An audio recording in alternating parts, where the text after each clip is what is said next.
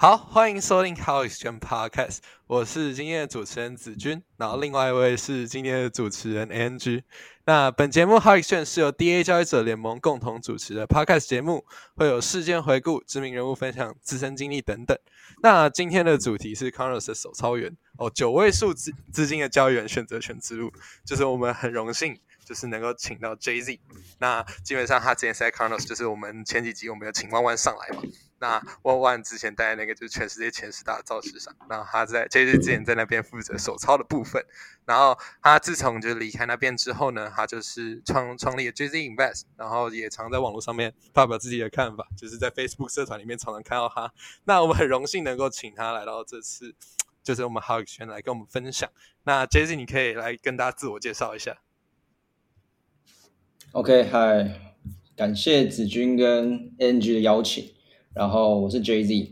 那我先自我介绍一下，我之前是在传统金融的券商自营部，然后以及全球前十的加密货币交易公司做交易员以及经纪人的角色。然后我现在目前是持有 CFA 美国特许分析师的证照以及 BAYC 四零七。然后我现在最主要目前专注于经营 JZ Invest。那 JZ Invest 是大家可以想象成一个资讯中心吧，我会产出一些我之前在机构投资里面的呃经验去做分享，像是一些投资的概念跟投资逻辑，以及一些区块链的趋势以及机会，也就是我们常说的阿尔法。对我会分享这些东西，所以如果有兴趣的话，可以去看看。哎，其实。其实说真的，就是因为我有认识不少之前在机构，就是不论是对冲基金或者是就是那种手操基金里面的交易员。那说真的是说，跟我们这一种，呃，我坦白讲，我们这种就是比较土狗了，就是不是机构出来的这种交易员，比起来是说，哎，真的差蛮多的，就是看的东西是很不一样。我还印象深刻，就是我个学长之前在对冲基金。然后他他好像上班第一天，他画了一条支撑压力线，然后他被主管骂到爆，就是很很不一样，很不一样。对他们就是就是就是他他带的那一家好像也是亚洲蛮大的，然后然后他们是完全不靠技术分析，他们就是靠一些像是 option 的那种，就是 option 的的的 delta 或者什么资料，然后还有一些就是对对对，然后还有一些新闻面的东西在操盘。就是印象很深刻，他当初跟我讲的时候，我就觉得哦，就是真的，就是这这这种基金这种东西，如果是手抄的，也不一定会用到技术分析。所以就是 Jay Z 出来愿意分享这些，嗯，这些阿法啦，说真的是真的蛮难能可贵的。就是毕竟是可以让大家这些小白啊，就是无论是听众小白，或者是说，哎，你已经教一阵子的，可是你能够接触到说这种阿法，对啊。而且我觉得比较有趣一点是，不过我这边可以先插一下，好，就是你刚才说到。就是可能机构跟散户，可能土狗这边的分类，我觉得其实不用这样讲，因为我待过机构，我发现其实非常多高手都在民间，这是真的。嗯，这对对，相对来说看不一样。我觉得交易，对对，交易不用说是在机构或者是在散户，我觉得这没差，反正重点是有一个自己的一套模式，然后可以可以很稳定，或者是很很知道自己在干嘛的话，我觉得这样都可以。嗯嗯，对，就是懂赚钱的都是好方法。对，这是确实，真的是确实。而而且应该这样讲，就是技术分析在机构不常用，是因为那些线可能都是机构画出来的，所以都是画给画给一般民间的人技术分析。确实有这个说法。对，这这这是比较有趣。可是我觉得 J Z 比较更有趣一点是说。你有 CFA 的证照，那这些应该是所有，就是我在美国读书嘛。那我们这边美国的 finance 那些毕业，他们的目标都是考到 CFA，这是可能是所有 finance 财经系毕业的第一个目标，就是说我要考到 CFA，因为那个真的很难考。那你你是怎么用一个理工生、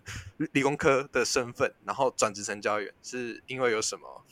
就是原因吗？还是接触到什么东西？OK，我觉得这一块的话，我其实是当交易员之后。应该说，想要转交易员之后，才去看到 CFA 这个东西。我在大学其实是念工业工程，然后完全不知道什么是 CFA。然后我之前是工业工程有在那边实习过，所以我非常我觉得工业工程的东西非常无聊，我啦我自己觉得。然后所以我就转想说，当兵的时候时间很多，就想说到底要干嘛。然后才想到，其实我真正喜欢的是可能商业或者交易投资这块。然后，所以毕业之后才去转跑道，转到交易员这一块。然后，因为毕竟之前理工科，所以对金融其实很不熟悉。然后 CFA 就是听之前还不知道他的时候，就听他说他有非常多的科目，所以就有很多领域可以去了解金融业这一块。嗯，所以我在 CFA 跟在念一个金融硕士之间，我选择了 CFA，因为它可以让我边工作，然后边去搞懂金融这个东西是什么，所以我才走上了 CFA 的考 CFA 的这条路。哎，我我我我问一下，其实 CFA 这东西很难考，应该是人尽皆知。那你当初是就是我我听说有人考了两次、三次之类，因为因为我有有就是还是没有很清楚 CFA 是怎么这样运作。你是一次过吗？还是说怎样？对嗯，因为 CFA 它是我那个年代，这个年现在不太一样，可是我那个年代是它有它一直都分三个等级，然后等级一它会让你一年考两次，然后等级二跟三的话一年只会有一次。嗯，然后我的话，因为比较会考试，然后我就每次都一一次就过，然后所以我大概花了两年吧，总共花两年。不过因为就算考过三个 level，这个还行。我觉得亚洲人爱考试或者是会考试，这个其实还行。嗯我那时候其实是时间不够，所以我去补习班，所以单纯我让他们帮我整理我需要知道的东西，然后我去把那个东西念完，然后有做题目那些。其实我觉得很快的。哦，对啊，有啊，好酷哦！其实人人数不多啦，可是就是会有补习班提供这些资讯这样子，对，因为因为其实然后我就反正我就节省了很多时间。嗯，对这是确实，因为 CFA 在我们这边传说对就是说、哦，真的很难考。我就是也有听过人考三四五六年的，这是都有，两年真的是很厉害。哦，对啊，而且就算有 CFA 应该比硕士还难考很多，而且有用非常多。确实，哦，这一块，嗯，我觉得这块可以多去比较。然后我觉得比较特别的是，我那时候考试就是，因为我同同班同学比较特别的是，我考 Level Two 的时候，同班同学有四五个吧，然后很尴尬的是，只有我过，所以到下一个 level 的时候，课程就开不了班。了，哦，所以我就只好跳去另外一间补习班。嗯。所以反正结结果就是，我觉得考 CFA 真的可能会很难，但是如果我觉得花的时间吧，就是你如果真的花了够多时间，就是它不会太难。然后最重点就是要有人帮你把所有东西都整理好，因为它其实有分十个科目，嗯，然后每一个科目都是一个，简单来分的话，可以分五个科目是商品定价，就是各种商品，不管是股票、期货，然后债债券这些其他投资这些东西。然后另外一个部分就是什么统计学啊、会计学、道德这些，到经济学这些，反正就是科目非常多，所以非常需要整理，就是有用的资讯跟考试的资讯。嗯所以我觉得如果掌握到这些东西，然后时间花的够，基本上都是可以过的。嗯，了解了解。那我想问一下，就是像你后来就是进 Chronos 嘛，那 EFA 算是进 Chronos 的一个保证书吗？哦，这块的话其实蛮有趣的。我是我是在券商的时候考完两个 level，然后被我们 CEO 在 LinkedIn 上面直接敲，然后我们就开始聊说，哎，有什么东西可以其实一起做。然后他就 OK 好啊，聊聊之后就觉得可以试试看，所以就进去 Chronos。然后进去之后，我再问他说，当初怎么会找我？然后他回答是：哎，我有交易员的经验，然后很热情。最后补充了说一句说：哎，你有 CFA 其实蛮有趣的，因为说实话，交易员不一定需要 CFA。嗯，就是如果你是一个分析师或者是研究员的话，可能 CFA 会好用很多。可是交易员其实就是看实战的能力，所以就算你没有 CFA，你只要会赚钱，他很多人还是会很多人雇佣你，或者是跟你合作。所以他看我是交易员，然后又有 CFA，就觉得蛮有趣的。嗯所以说是一定敲门砖，还是哦，我觉得是敲门砖了，但是不是保证，大概是这样。嗯，我觉得蛮合理的。我，觉哦听起来听起来是真的蛮有趣的啊，就是 CFA 比较偏分析类的，然后交易员比较偏一些实战的判断这样子。对，那我可以问一个很血腥的问题，就是这样，你传统券商超过，然后 crypto 也超过，你觉得哪边比较好操？哪边比较好抄哦？我肯定是 crypto 这边啊，因为 对，传统券商，其实大家从新闻上也看得出来，传统券商或者是传统金融业非常就监管非常严格，然后基本上就是一个萝卜一个坑，你在什么位置你就做什么事，嗯，比较少在传统金融，然后你是一个菜鸟，然后你可以有很多自由度，然后做很多事情。嗯，这确实。然后可是，在 crypto 的话，就是可以做到这些事情，因为第一个它产业很新，然后比较没有一些制式化的操作或者是做法，所以你的自由度非常高。然后跳到 crypto，我觉得有点像是把所有限制都拿掉，然后你可以尝试你所有想做的事情。嗯，这确实。对，大概是这样。所以我觉得 crypto 的话，但是还是要。还当然，因为是交易嘛，所以还是该注意的风控还是必须要注意。其其他的话就是没有传统金融的包袱，大概是这样。嗯，这个这个这个这个真是蛮……嗯，你说，那这样这样听起来，你会有有想要再回到传统金融的想法吗？哦，这个完全不可能啊。不过。这样讲好了，就是我当初离开传统金融进到 crypto 或者是区块链领域的想法，一部分是因为当时看了可能我的上司或者是我的主管他们在做什么，然后我就想说，哎，十几二十年之后，我可能就是在做他们做的事情，然后我就觉得，哎，好像可以尝试看看新的东西，所以一部分原因是因为这样，所以跳 crypto。然后我那时候想有一个想法，就是如果我在 crypto 混出一点什么名堂的话，嗯，可能因为 crypto 产业非常快，所以它可能两年就是传统金融十年这种概念，所以如果可以在这两年内达到一个高度的话，其实我就可以回去跟他们是一个平等的地位，就是都是一个部门的主管的概念。我当时的想法其实是这样子，结果最后发现来了就回不去了。对啊，就像现在不管怎样，应该都是很难啊。我现在就是我当初一开始出来，我也是抄台日期，然后跟美股，然后结果结果抄完之后呢，我就发现我真就是进到 crypto 之后，相对来说真的比较难回去。就是也不是说就是也不会碰股票了，可是就是会觉得说那个波动还有整个的节奏已经完全不一样。就简单来说，被 crypto 养坏了，因为它的整体来说，它的波动率啊，或者说它整体的周期啊短很多。那个我回去股票觉得是说，可能之前就觉得哦，大盘涨三趴，猛的一匹。就是好扯哦，今天怎么可以涨三趴？可是你说比特币今天涨三趴，哦，涨三趴，好，就是大大家可能就是对那个感觉是差很多，对对对对，就是就是就是回回不去了，回不去了。那真的是被养坏了，对，真的会真的会被养坏。那这样子的话，其实坦白讲说 c a r n o s 那边的环境应该是非常好。那为什么你会想要离开？就是 c a r n o s 然后跑跑出来自己在做出一个 GZ Invest 吗？是有什么？就是。可能嗯 有什么幕后之类的吗？哦，这个还好，这个这个蛮这个蛮没有幕后，就是因为那时候是在我记得是二零年二二年二二年初的时候，所以那时候其实有点开始往下走下坡，然后整个市场啊，然后资源的话，因为毕竟 Chronos 是以 High Frequency 为主的一间公司，所以他会把资源都。比较放在会赚钱的东西上面，这很正常。所以高频那个时候得到的资源会比较多，然后加上那个时候其实 crypto 的我们会有一些客户嘛，然后他们会有一些钱放我们这边帮他们操作，所以那些客户其实有一些人也在把资金抽掉，因为没有在像二一年那么好赚，所以他们会把钱放在他们 CP 值最高的地方，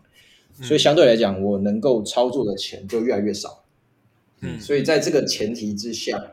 然后我那时候也有一笔钱，所以我觉得在那个情况下，我在这间公司能够学到的东西还有什么？然后跟我出来自己做能够做到什么？我觉得这个比较之下就决定就自己出来做，大概就这样这么简单而已。那当初是说你在 c o n o 手抄的金额超过九位数，就是大家都在传说，就是你抄这个九位数，这九位数是美金还是台币吧？我想说，哇，九位数美金。我自己讲都讲八位数啊，所以美金啊，所以九位数有点有点有点过了，有点过头了，对啊。真真九位数是真的很猛，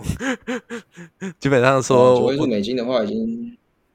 我觉得 crypto 有点容纳不下。如果是正常对对对很频繁的操作的话，对啊，应该是蛮难。所以在在 Chronos 操作八位数美金算是很平常的事情嘛？就是很多人都可以这样子吗？还是？很多人的意思，如果是机构的话，我觉得应该是蛮容易会达到的吧，就是千万对，对机机构。那我我说在呃 Chronos 内部的话，就是很多员工是有这个机会的吗。员工的话，比较像是高频会有机会有，但是手抄的部分，因为毕竟我们人比较少了，就是跟高频比起来，我们的部门像万万跟我之前都在除了高频的另外一个那个部门，对，而且他们又是 CTA 的部门，对，所以有光说手抄的话，真的是只有我一个人，所以就也也不会有其他人，就是就是就算这个钱，也不会有其他人能够做这件事情，大概是这样，嗯。对，那那真的很猛，就没有有趣啊！就因为我觉得蛮幸运，就是一开始可以在不管是传统金融或者是加密货币，都是去用别人的钱去学经验。我觉得这点是蛮有趣的。嗯嗯，对。哎，那那我想要再问一下，就是您个人的话是怎么投资的？就是因为很少的有人在加密货币，然后选择选择权来做交易。那你为什么会特别选选择权来做交易？OK，我个人的话，其实选择权也不算是我最大的部位，因为首先讲一下选择权啊，因为我在传统金融的时候，在券商就是在交易选择权，所以那时候我在交易的东西跟我在学的东西就是选择权，所以现在应用在加密货币，我觉得算是蛮合理的，就是我可以把那个时候的经验复制到这边来。嗯，因为大家知道区块链或者是加密货币的产业，都是大部分时间是在把之前金融业走过的可能一百年再把它走一遍，对，然后只是步调会快的非常多。对，所以我现在加密货币选择权现在这个时刻其实算是非常早期，有点像是台股那时候选择权刚出来的时候，还很少人在交易，还不多人知道选择权到底什么的时候，所以在这个时候其实机会是蛮大的。就我会把选择权分为三个阶段，第一个是我们现在这个阶段，就是没什么人知道，没什么人在操作；跟第二个阶段是开始有人进来了，然后套利机会出现，连手动慢慢套利都可以套利到这种，这是第二个阶段。然后第三个阶段就是现在可能股票选择权的市场，就是现在其实很成熟，没什么套利机会，然后交易量也蛮大的。对我觉得可以分为这三个阶段。然后现在加密货币选择权有点像是第一个阶段的尾巴。嗯，因为因为我在嗯某一间交易所，在交易选择权的时候，其实他们造市商，因为应该不是他们造市商，应该说整个市场的造市商，因为 FTX 事件受到蛮严重的影响，嗯，所以在那个时候，就是很多造市商受伤，所以就可能暂时退出这个市场，然后就有一些新的或者是一些比较嗯小的。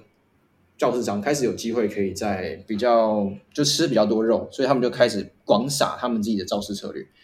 然后我必须说，在某一间交易所的选择权上面，其实我那个时候看手动，我就这样慢慢点、慢慢点、慢慢点，然后就一直操那个造势商的利。然后现在其实是有这个机会的，嗯，我就觉得蛮有趣的。所以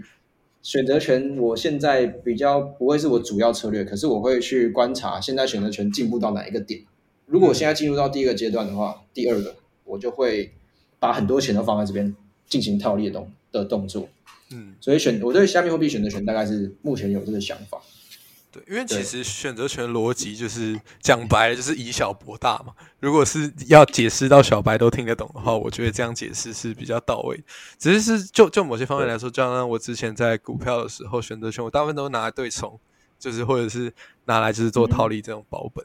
那说说真的是说，这我我也是听到很多种说法，就是呃，我我当然也认识几个现在也有在投选择权，然后他们给给我的反馈是说，哦，现在加密货币的选择权市选选择权市场还没有那么成熟，然后他就说，就是哦，可能是说，呃，就是不要进来，然后也有就是也有很多人跟 Jay Z 的想法是一样，就是哦，就是因为现在不成熟，所以有很多套利的机会，所以其实这这个蛮有趣的，就是说，就是就是当然是说现在也是所有的共识都是加密货币。的选择权是非常非常呃讲难听点就是说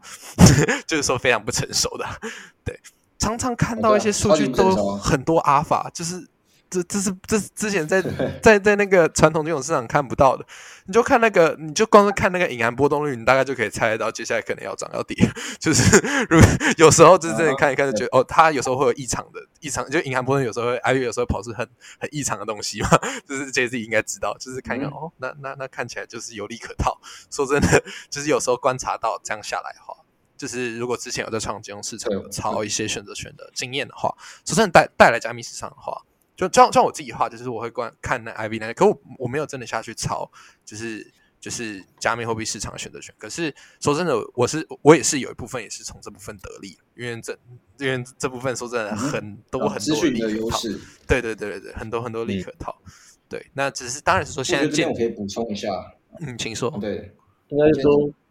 对，应应该是说，现在选择权感觉就是我们都把它想成是大户或是机构用来对冲的，所以我们现在用选择权的使用方法都有点像是来看他们的动作或是主机，然后来判断说我们在呃可能主要的加密就是一般的合约市场，然后要怎么做这样子，有有点像是在猜他们的行为啦。现在的做法，蛮合理的，对，没错没错。然后我刚才想要补充的是，我觉得大家可以把选择权想象为一个工具，就是其实现货。有人问我，我我在交易，就是我主要是交易什么东西，就是现货、期货、选择权。但其实我我都会回他们说，其实交易这件事情就是你就是判断说这个市场会怎么走，然后你再去使用你想使用的工具。然后对我来说，现货、期货、选择权，他们都是工具。所以我不会特别说，我交易合约，我交易选择权，或我只交易现货。所以大家可以把选择权当做是一个工具去去看，然后它的特色会跟合约跟现货蛮不一样的。像合约跟现货比起来，它就是多了杠杆，然后还可以做空这种比较好操作的东西。然后选择权的话，又比合约多了一些功能。举例来说，就是。它有分，对，它有分买方跟卖方。这个买方会比较像合约的加强版，然后卖方的话又不太一样，就又会像可能比较像收租啊，或者是卖保险的这个角色。嗯嗯嗯。所以它的变化是非常多的。然后这边可以提供一个，现在其实比较少人去讨论到，但是是一个蛮送分题的一种概念，就是大家知道股票或者是反正商品，它都会有涨跌嘛，然后。其实隐含波动率它也有，它就是会涨上去，会涨，会跌下来。然后当隐含波动率其实到历史新低的值的时候，这个时候基本上它就是不管接下来发生什么事，它都会市换造成市场的价格的话，它都会大涨或大跌。嗯，基本上有这个概念的话，其实你看到市场极端值出现的时候，你就会非常的好去做操作，不管是上涨或下跌，然后去用选择权去。呃，证明你现在的想法，我觉得这个是选择权现在大家比较少去讨论到一个机会点。嗯，来讲，这是确实。其实说真的，就是。这几波就是大涨大跌，这样下来，你那个银行波动率真的都是有，就是无论不不敢说是 ATH 或者是 ADL 这种，可是你说在 local 上面，可能就是在一个月里面，它都会出现一些比较非就是异常波动，都会出现一些比较极端值。对对，这这这个就是有在观察就会发现。可是说真的。坦白讲说，我觉得选择权这个东西也慢慢走进去大家视野，就是在整个加密市场，就无论是最近有几个交易所，就开始以以期权为主的交易，以以权为主的交易所开始强推嘛，那或者是有些人真的开始问说，哦，这个可能最开始大概我我大概在二零二一年的时候，那个时候就是就是就是还在牛市的时候，就有人开始看那个 Max Pay 嘛，就是就是最大通顶，然后后面越来越进步，然后开始有人就开始看一些是啊，可能 Put Call Ratio。然后到后面的话，就是有些人看一些，哎，可能他他的的整个整个 I V 它是怎么走，就是他的那个 school 是怎么样。就说说真的是说，我觉得，哎，这真的慢慢大家大家在这个这个加密货币这里面选择权，其实是在慢慢进步。这之前在二一年的话，你如果是跟大家聊到选择权，他们都只会跟你提 max pen，然后他们也不知道怎么交易，他们甚至说可能连买就是就可能 call put。那 buy sell 他他都不知道，可是问题是他们就是还就是就是他们就是可能就是一路这样过来，这样两年下来，说真的，现在留着的也都是可能是二零二零二一二零二一年，甚至二零二零年，就是或甚至更早之前进来的，他们也是慢慢的在学习性质。所以我觉得真的是 J D 讲的那个部分，真的讲非常好，就是可能接下来就会走进第二个阶段，就是开始越来越多人去触碰选择权，然后慢慢套利机机会就会慢慢出现，那就是看这个时期能走多久，可能就是很快就会到三之类的，对。建议大家赶快先了解选择权了。嗯，说说真的是说，真的是就是交交易所什么东西，慢慢的也都是在把期权这个东西变得更完善一点。重要是就重要是什么，像什么 OK OKX 啊，或者 Bitcoin 啊什么之类，他们他们那些期期权也都做的越来越好，不得不说，对，他们也都开始就是把这个产品给慢慢去做。毕竟他们知道这一块，对吧？这块有肉的话，他们就会想进来。嗯，就是多一个工具嘛，就是对对大家来说的话，可是当然是说选择选这个东西，我觉得其实对新手蛮不友善的，就就简单，它的合约的加强版拉满。然后我觉得很多卡塞太复杂了啦，就是一般新手就想说，哎，买方跟卖方，然后有再分什么，然后就就听不懂，然后就对对对，他们就想说啊，算了，就去做合约，然后杠杠杆拉满这样这样子。哦，他他选择选杠杆可以拉的比很大，拉的比期货还大。对，哦对对 对，但但我想说，主要还是太多新手进来，然后。我觉得，我觉得也不是不是加密的选择权，是连期权这个本身他都不太知道到底是怎么运作的。嗯，对啊，对，没有我我所以所以其实就是大，请说，请说。所以我我觉得其实主要现在大家没有进来，就是还没有进入第二个阶段，我觉得很可能是卡在这个部分，因为我觉得进入加密市场的很多人，他并不是说呃非常资深，然后从传统金融。市场过来的交易者，他很多都可能只是初入初入这个金融投资市场的小白，可能都只是个大学生，或是刚出社会，然后呃还没有接触传统金融就直接跳入加密货币市场的，这种也很多。所以，嗯，你要说他就是已经有一些选择权的知识，然后我觉得几率是比较少的。嗯，OK，对啊，所以我这边可以打个广告，就是我之前写过蛮多选择权的文章，所以有兴趣的话可以去看一下。呃，那个最近你等下再把那个你的那些主主页什么贴给我，我再到时候再附在底下。然后就是对对，这这这边就是就是只要上来的话，就是一定可以给宣传的，这是没有问题。就是我我我还记得很印象深刻，我之前有个跟一个投资公司的老板聊过，他就说小白啊三个阶段，一开始哈就是现货进去，一开始大家都不敢开开杠杆，那现货进去，然后发现我靠亏钱了，然后他就开始想要说我要把它赢回来，就开始玩期货。把杠杆开始拉上去，然后这个期货亏损了，就是发现说哦，还有一个选择权可以赌更大，然后选择权进来之后，钱又钱亏的更多，这是一个阶段性的。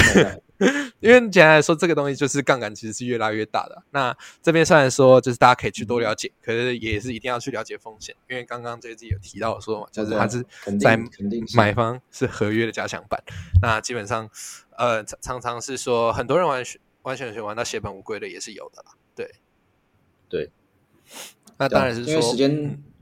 加上，嗯，选择权的话，因为加密货币的合约比较像是永续，所以它是没有一个到期日的。如果你是选择权的话，现在呃，主要的还是会跟传统金融一样，会有一个到期日。对，所以如果在到期日你是买方，然后你没有达到就没有交割的话，其实那个钱就直接归零，我们俗称叫归零高啊。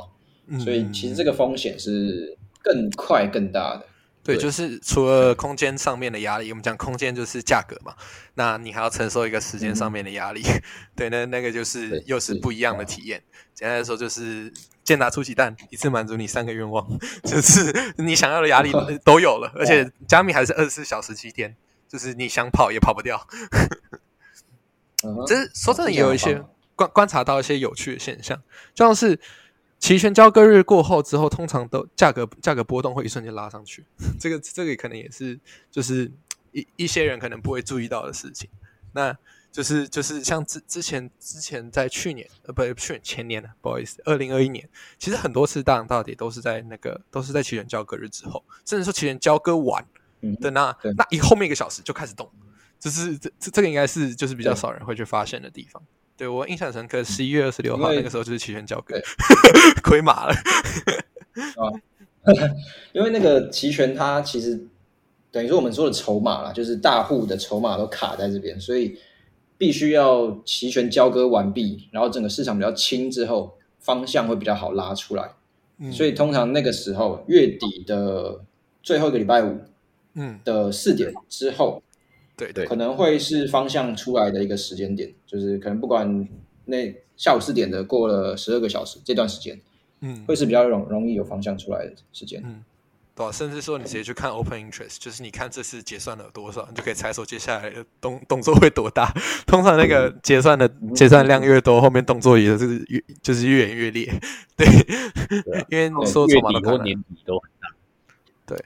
我印象深刻，二零二一年年底那一大包。我记得很恐怖哎，好像是十几十万个比特币的 open interest，反正就是超级多，对啊，对我我印象超深刻，就二零二一年只要我记得好像你月中吧。还是反正六七八九月那个时候，反正只要一结算完就是爆拉，一结算完就是爆拉。对对对对对，都都都都都是结算完直接开始爆拉，对吧？那反正就是就是简单来说的话，这应该是很少人有去观察到的现场，因为毕竟说现在选择权没有这么的普及。对，好，那我们言归正传，言归正传，就是 J Z，你是一个全职，现在是个全职交易者，应该可以算是全职交易者吧？哦，可以啊，算是。对，那你你对一个，其实我现在很多人我看超级多，就是呃，就是无无论是现在你多年轻，是高中生、大学生什么，他们其实很多人都抱着一个全职交易的梦。那你作为一个全职交易员，尤其是你还那么资深，你有待过传统金融市场的机构，你有来就是你又有在加密的这这些机构工作过，那你会对这些全职交易者、交易者，就是梦想成为全职交易者的人，你想给他什么样的建议，或是有什么 pebble 之类的？哦。OK，哇，这个这个问题蛮重的，就是 首先先劝退大家好了，就是全职交易员没有那么好玩，就是大家要先知道一个概念，就是幸存者偏差。对，现在看得到的台面上的所有的全职交易员，基本上都是赚钱了，然后所以才活下来让你看到，但是没看到的人其实多到可能不止，可能十倍、二十倍都有可能。嗯，所以大家先了解到。你会不会是最后的那一个？然后当然有兴趣的话，当然是会把这个几率提高，然后会把这个时间拉长，会让你成功的几率变高。但是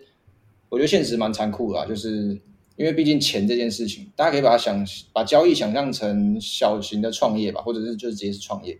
因为同样是把你的资本资金丢到一个投资，或者是丢到一个地方去承担风险之后。等着报酬，或者是就等着那最后那个报酬，其实就是创业的一部分。创业也是你有资本，然后去做，把那个钱投入到一个投资上面，然后本身下去做，然后看最后的成果到底是赚或赔。其实交易也是一样，所以你就把当交易员想象成一个小型创业。那你会，那你有没有具备创业家的这个性格或者是一些技能？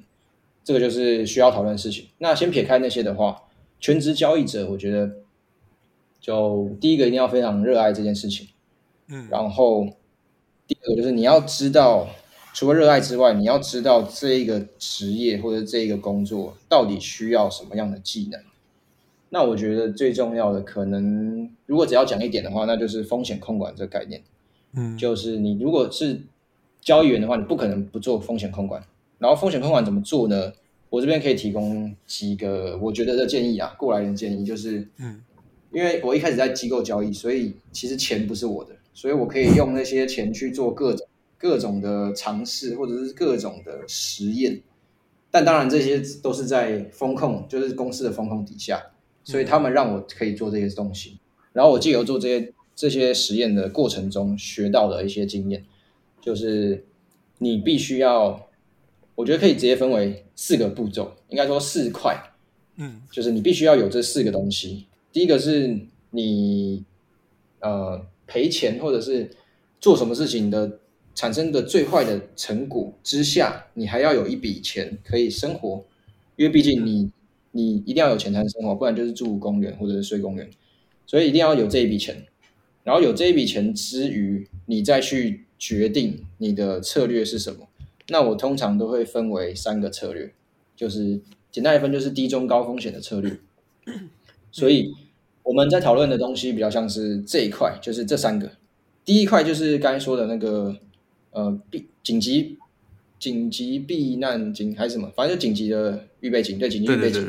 这一块就是你要考虑你人生之后一两年甚至三四年，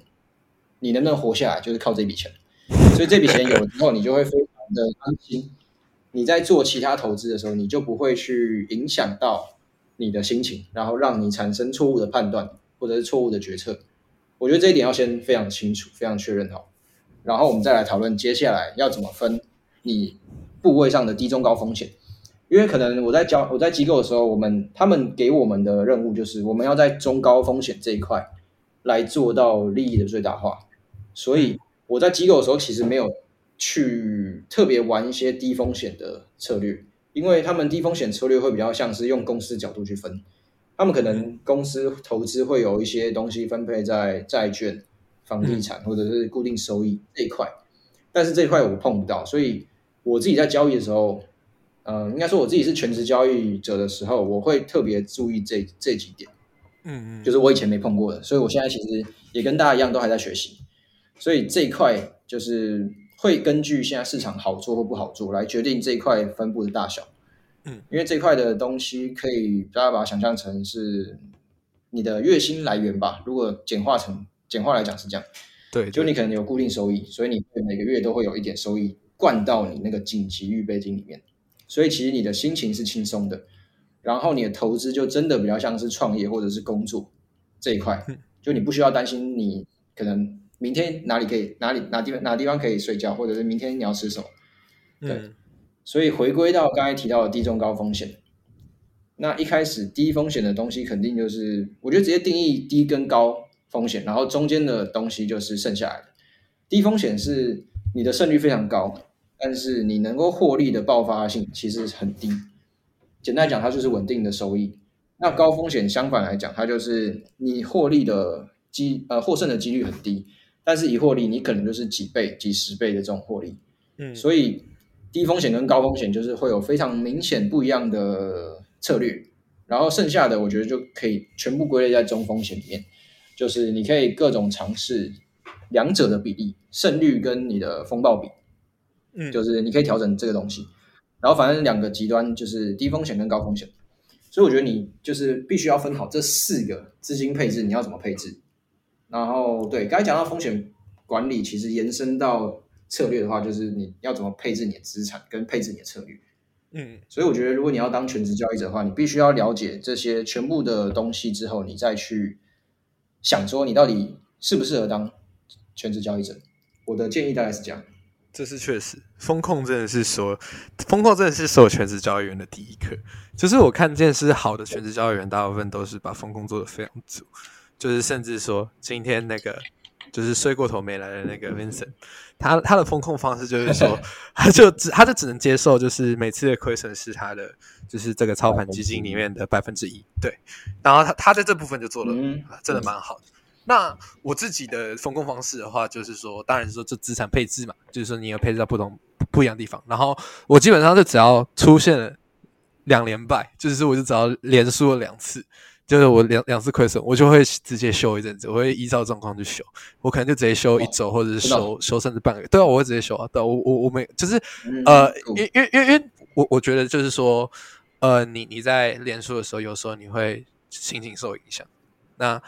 这我我觉得我我觉得其实有有几个，无论你是不是全职做交易，容易最犯了犯了几个错误。第一个东西啊，频繁交易；第二个东西的话，开杠杆；然后第三个最惨，开杠杆又频繁交易。那基本上这个是一个循序渐进的过程。那你就只要到最后一步，你就死定了。那可问题是，这很容易让大家陷入一个死循环了、其实，呃，很多很多刚进来的人，甚至说你已经交易半年、一年以上的人，很多人都这样，就是就是平常顺顺的，就是赚很多，然后我遇到一次亏损之后，我想把它一次干回来，我拉大杠杆进去，然后然后嗯然后就又亏一次然后我就开始超分线，拉高杠杆，直直接裂开，就是直接成前半年我赚到的直接全部都没了。这应该是很多人呃能够能够去呃深有同感的啦。我应该是这样子，因为我一路这样看过来，因为 DA 底下有很多用户嘛，那呃我常常就有时候就会有人会私信我，然后或者是问我一些问题。那我发现其实大部分人遇到的问题是这样。那我自己觉得是说，我可能没办法，就是说保持是说我每次我可以一直非常交易，我可能每天都是在交易线上，然后我完全不会被亏损受影响。那我自己的方式就是说，那我就给自己放个假，也不是说不交易，就可能说我就是拿拿就是仓位可能就放到平常的可能十分之一，甚至是说百分之一，就是就是放到非常小。那我就是可能啊打出一杯真奶钱，好爽这样子，就是就是可能就是为这种小事而高兴，然后把你的心情平复之后再去做交易。那这真的是很多人会这样，就是说嗯三个步骤，刚刚讲开高杠杆频繁交易，然后最后一个最惨，开高靠开高杠杆又频繁交易那那个真的是我很少看到有人活下来。可是不是没有，不是没有，就是像像是一些很猛的、一些很传奇的人，还是做得到。对对对对对，对天选之人还是做得到。可是我自己是没有这个天赋了，就是说我就会避免让自己陷到这个死亡螺旋。所以这这还是要扯到一件非常重要的事情，就全职交易，你就是除了风控以外，心态也很重要。对啊，对，真的。哎，你子君刚才的方式其实蛮好的，就是我在券商的时候，其实我们公司它会应该有个规范，它就是直接会规范这件事情，就是你如果亏损到一定的程度，你就是可能暂停交易多久。通常交易机构都是会有这种算是内部的风控的限制，嗯对吧？所以如果把它应用到自己的交易的话，我觉得，因为它能够有它这这种投资公司的规模或者是制度的话，一定有它的道理。嗯，所以应用到个人的话，我觉得也是蛮好的。对，嗯，哎，我我可以扯个题外话嘛？就是之前也在机构上面的机构的时候，他应该都会给一个就是标准，就是说，因为这真的是流言满天飞。我看听过各种，我听过那种。呃，就是就是那一种那那种券券商，就是里面做交易，说什么亏损，就是他掌掌控部位的一趴还是多少，还是零点五趴什么之类。就是你你你们这种手抄的，就是在 机构里面会会有这么夸张的，会有这么夸张的限制吗？还是说其实不会？没有，不可能。对啊，我就想说跟零点五趴，你说 MDD 吗？最大对 MDD MDD 都不可能啊！我当时想说怎么可能？就是我想一下哦，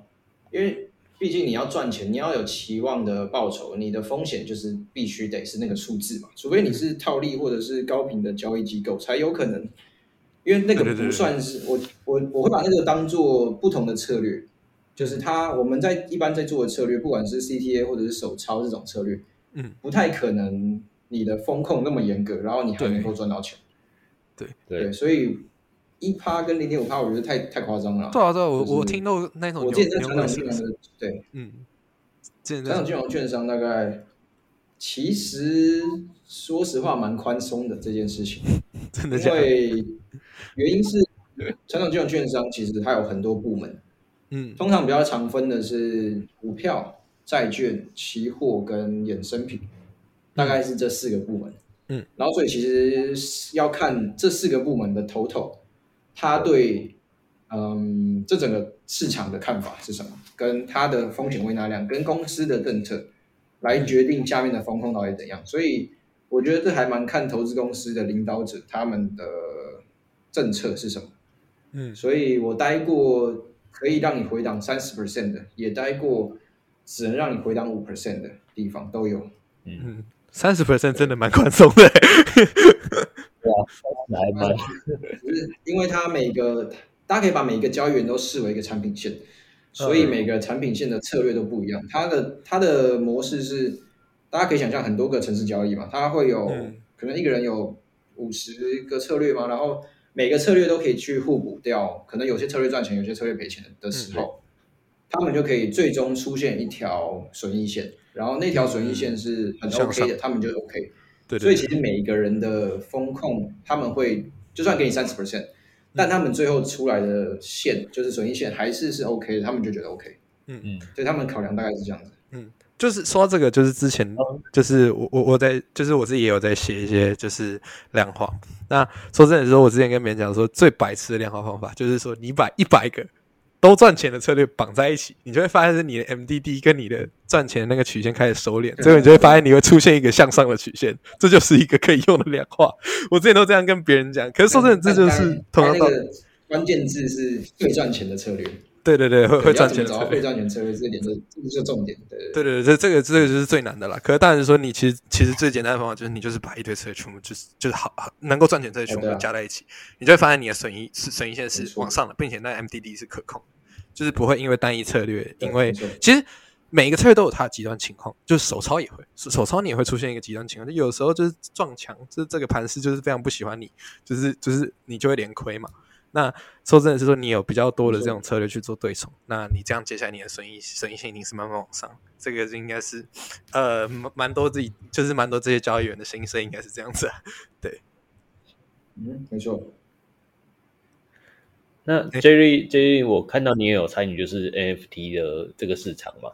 那就是你的 NFT 的持有就是 BAYC 的四百零七号，然后我就想要问问你，就是为什么当初会想要买 BAYC，然后进入 NFT 市场？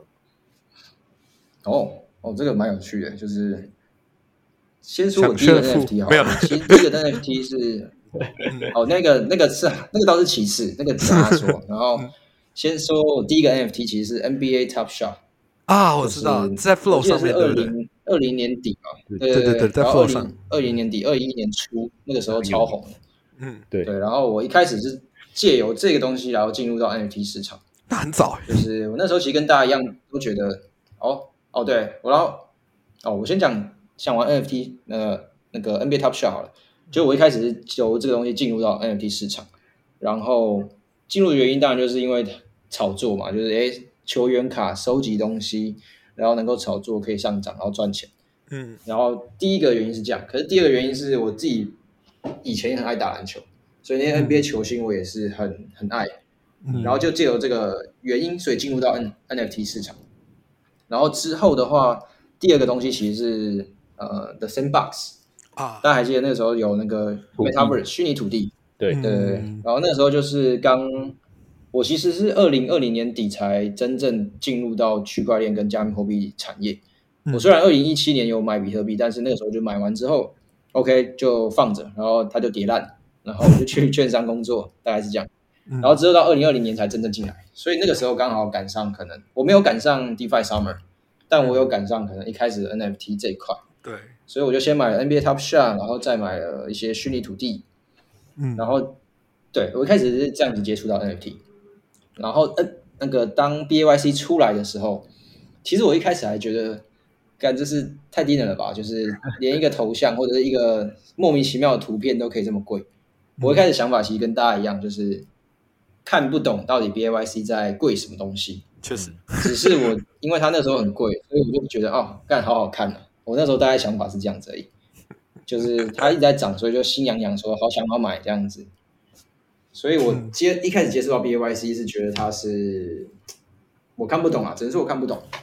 嗯，所以其实我第一个头像是买了一只狗狗，就是那个时候其实 Elon Musk 很红嘛，他就是一直在 Twitter 上面讲话，嗯。然，后一直讲 Dodge Dodge Dodge，所以我那时候其实 NFT 第一个买的是一只 Dodge，嗯。但是就，嗯然后 Elon Musk 就没有讲这个这个项目，所以就直接就变壁纸，嗯。就是几几颗以太直接变壁纸这样子。嗯嗯然后可是我真正买 BYC 的时候是已经到二一年的可能十月十月左右吧，十月十一月十月。然后那时候买的原因其实是第一个是我觉得可以分为几点来讨论诶。第一个是有形资产跟无形资产的部分。然后有形资产的话，因为它就是大家知道 BYC 他们母公司 Yoga Labs，他们其实非常怎么讲？我觉得是 Web Three 的创意，对创意跟行销的头就龙头，绝对是，所以他们有点像是在创造这个产业的一个天花板，就他们一直不断把天花板拉高，所以嗯当把天花板拉高的时候，其实很多的投资者，不管是传统金融或者 Web Three，就会想要把钱丢进来，然后分一杯羹。毕竟你是这个产业制定规则的人，所以你的其实商业价值是非常高的。嗯。然后他们利用这些商业价值去灌到他们的项目里面，然后再让他们项目的参与者变多，然后质量变高之后再灌回他们公司。我觉得他们的模式是这样子，所以当初觉得 BAYC 其实是有未来潜力的。然后，所以这是有形资产的部分。然后无形资产的话，就是当初其实我那时候有在经营一下子 Twitter，这样就是比较佛系经营。嗯然后 Twitter 上面其实都是有有猴子啊，有 Azuki 啊，有这些东西全部都有。然后所以就想说，到底要要不要挑一个？因为那时候其实蛮不想公开露面的，所以就有想说要买一个 NFT 当做一个头像。嗯对，所以就想说挑来挑去，那就干脆挑一个最顶的好了。反正这样子之后就不用考虑其他东西了。嗯，对，就反正就找一个最顶的，就不会错了，大概是这样。嗯所以是因为这样子，所以就慢慢开始了解 BAYC 其实不只是一个 NFT，它其实在数位资产的领域里面来讲，它又是一个收藏品嗯或者是一个艺术品这种感觉。嗯所以虽然说实体的这些东西可能一大部分是因为洗钱啦，但是这个产业的一个定位就是奢侈品，所以它会有这个价值。嗯所以在无形资产的部分，它其实也是有它自己的价值。所以综合考虑来讲，我觉得买 BAYC，嗯，至少长期来讲，它不会是一个亏的投资。嗯所以我决定买 BAYC，大概就是这些原因。然后最后一个的话，就有点回归到你刚才讲的吧，炫富。但是我这边的炫富不是单纯炫富，嗯因为你可以借由 BAYC 让大家知道你的可能定位在哪里。嗯，所以不是单纯说因为我有钱，所以我买 BYC，因为嗯我有 BYC，所以我可以跟其他可能有钱人或者有一些背景或有一些知识的人去做，嗯，一些连接，或者是去做一些交流。呃认识。嗯对，所以我的我的炫富的点不是这一个，我炫富的点是我希望可以借由这个有点像 club 的概念，就是认识这些人。嗯，我的出发点大概就是这三个。嗯这有有点像是说很多人就是那种车距那种感觉，就是说哦，你都是开同一个 level 嗯车，然后就出来大家聚聚吃饭，就有点像那个感觉，就是它是一个对没错，就是踏入踏入这个领域的话，其实说真的可以利用这种方式，就是哎，你有 BAYC 有，那可能就是交流起来。对对对对对对对，这这也是蛮多之前就是呃台无论是台湾啦，或者是全全全世界一切 NFT 项目，其实都是靠这种方式红起来。就是说哦，我们的社群内部里面有谁啊、f o u n d e r 有谁啊？那你要不要买？然后进到这个社群里面，然后你就有可能有机会跟他去建立起这个 connection。那说真说真的，这个我觉得也是 NFT 的价值所在。就是很多人就是觉得 NFT 是一张 JPG，、那这这甚至是包括我在很久以前之前的想法，就是那个时候 Jay Z 可能在玩那个 NBA Top Shot，然后那个时候觉得说这是什么智障东西，然后我现在很后悔，为什么我没有当初是直接投入 NFT 的那个市场。呃，我我我其实是进加密市场，我是被一个就是就是被一个就是就就是前辈拉进来的，对。然后我们一开始也是一样，就是说我们都是现货啊，然后期货交易，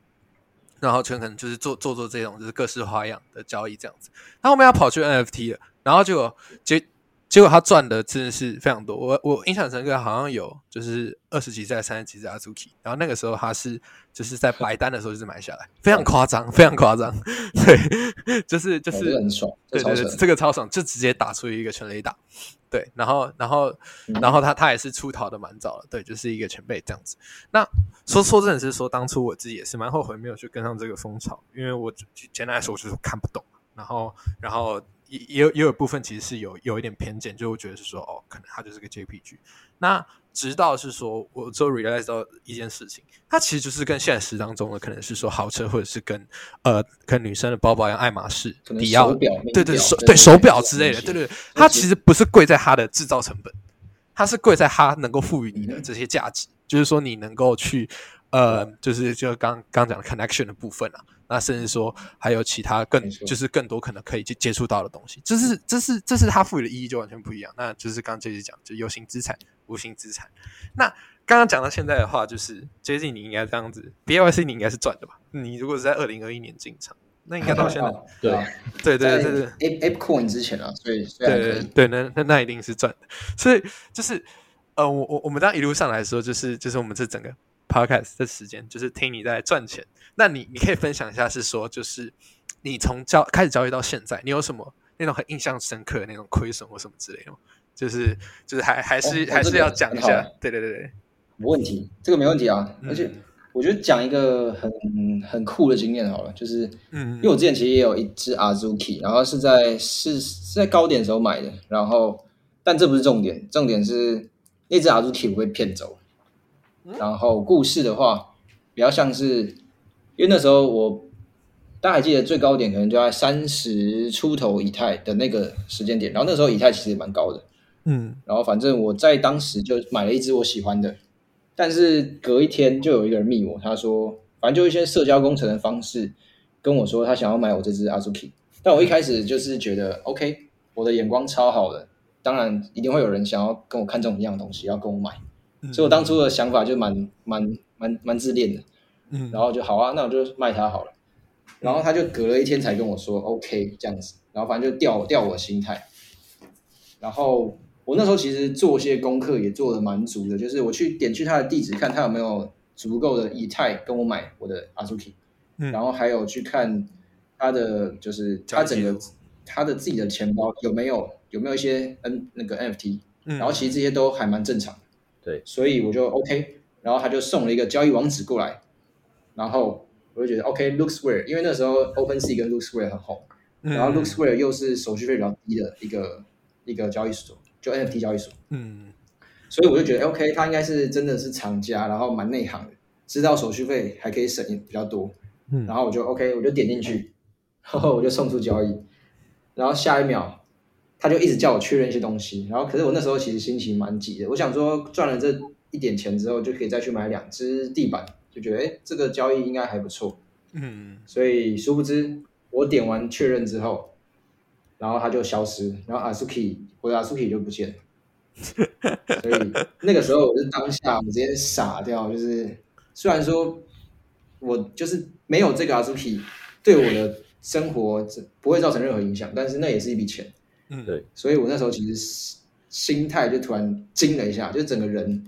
被抽空的感觉。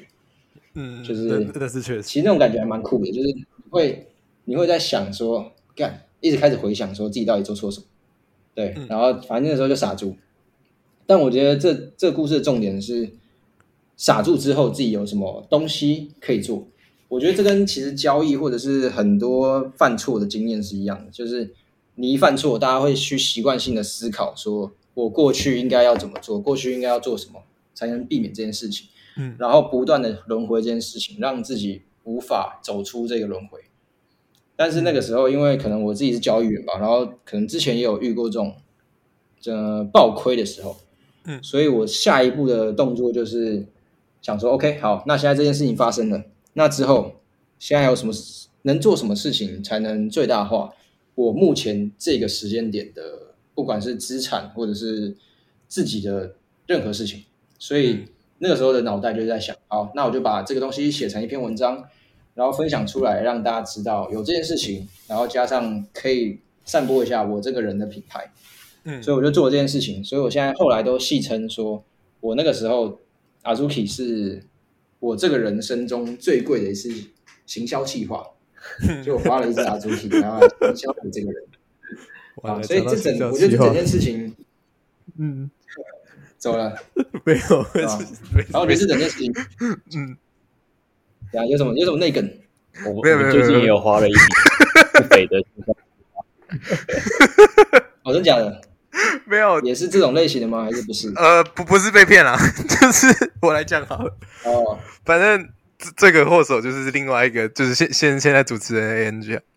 然后他那个时候就讲说，就是说，因为因为我们 D A 创立的时候，就说哦，我们就是要做捐款动作，就是我们不管呃收入是多少，我们都一定要把拨一部分出来捐款。然后然后然后我们就想说，那我我们最近不是有那个土土耳其地震？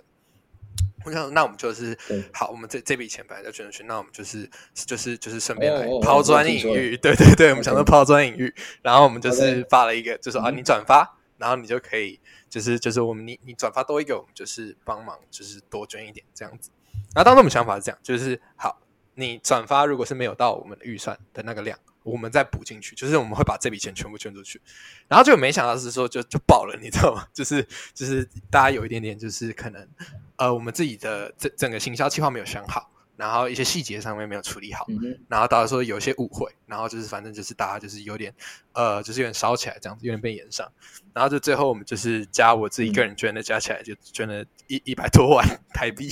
对，那我们就是这样捐出去，然后然后然后就是这样一路下来是说。我们的粉丝，IG 那个 account 的粉丝涨了大概三四千，我们我们我们我们扣掉买粉，就是有人恶意买粉我们，那我们就是大概涨了三千左右。然后我们大概平均的一个一个粉丝花就是几百块台币在买，这样子其实蛮有趣的啊。对，就是就是就是我们开玩笑说最贵新手计划。然后，可是坦白讲说，我们也也是从这里面去吸取教训啊，就是说呃一些计划真的是要想好一些小细节。就是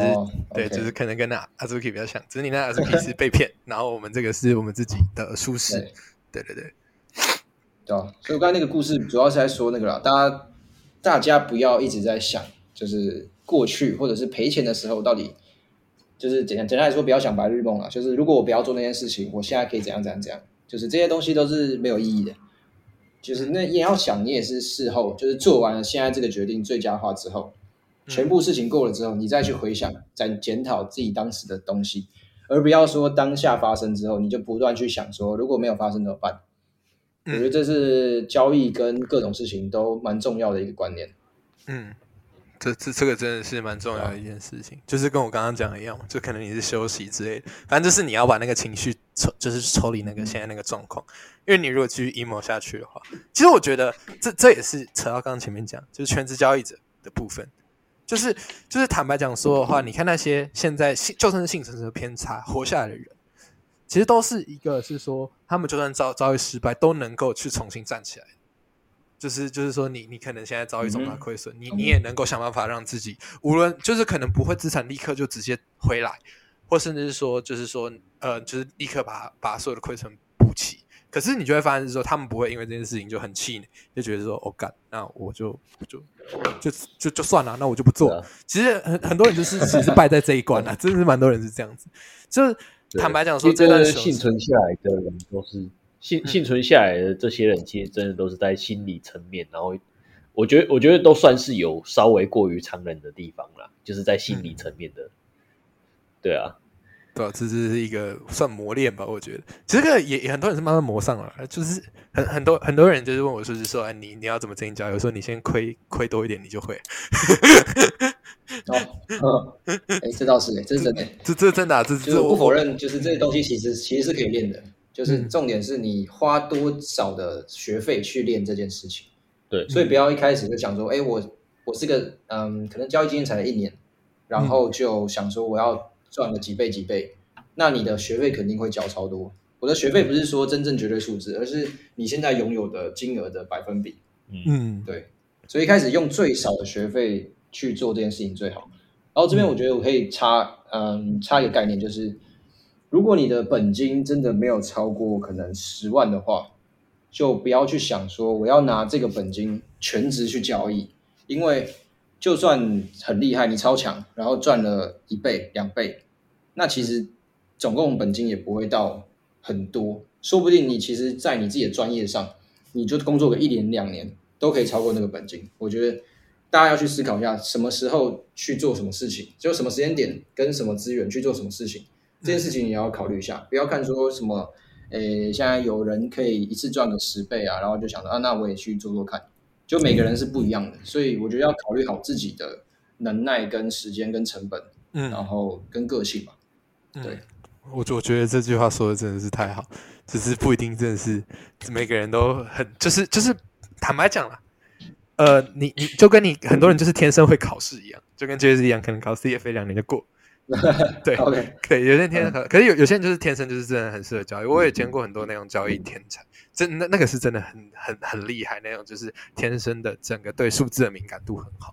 那那个就可能就是天生就是交易的量。对，我就就我我们认识一个好很厉害，他熊市进来，我记得是几千 U 吧，然后现在好像打到五六十万 U，超级厉害，而且基本上是说就是就是就是。没有什么大事，而且是在这个熊市的状况，就是而且也不是开高杠杆，他杠杆都看低，就是我我我觉得那个很厉害，就是 应该应该 D A 的知道我在说谁啊，就是说就就是就是就是那那那个时候我觉得是有天赋啊，对，可是说真的是说，我觉得我自己一路上来的话，也就是亏上来，就是其其实说真的是说学费早点缴不是坏事，你一开始就先亏，对啊，比起是说你有一堆钱的时候再亏。是真的差很多。我还记得那个时候，我就是太太头整个热的时候，就是去年牛市结束的那个时候，我那个整个脑热，就疯狂在下跌的时候疯狂左侧做多，然后就一天爆了七十几万 USD，就是就是这这这个就真的是说你早缴学费真的有差。那如果说我一开始的时候就遇到这种事情，我就一路炒一路炒一路炒，那我可能就顶多就是可以可能。呃，几万台币，几几十万台币，那不会到后面亏到两三千万台币这样子。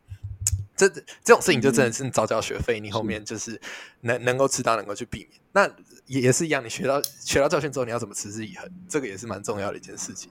对，嗯哼，同意。哎，在在结束之前讲个 fun fact 好了，我跟 J Z 同名啊。对，从从我刚讲子俊的话。好，那叫我自己一样。对，从姓氏到名字一模一样，都是周日君。所以，我刚刚其实一开始自我介绍的时候，就是我是今天的主持人子君的时候，其实我顿了一下，就是。我知道你在一直在憋笑。对我，我自己，我我自己在憋。对，OK，好，这真的很谢谢 J Z 啊，就是就是愿意提供这些，可能他之前在呃传统金融或者是在这些 crypto 造市商里面去做手操员的交易经验，这真的是蛮。对对对对大家是很重要的养分。OK，好，谢谢大家。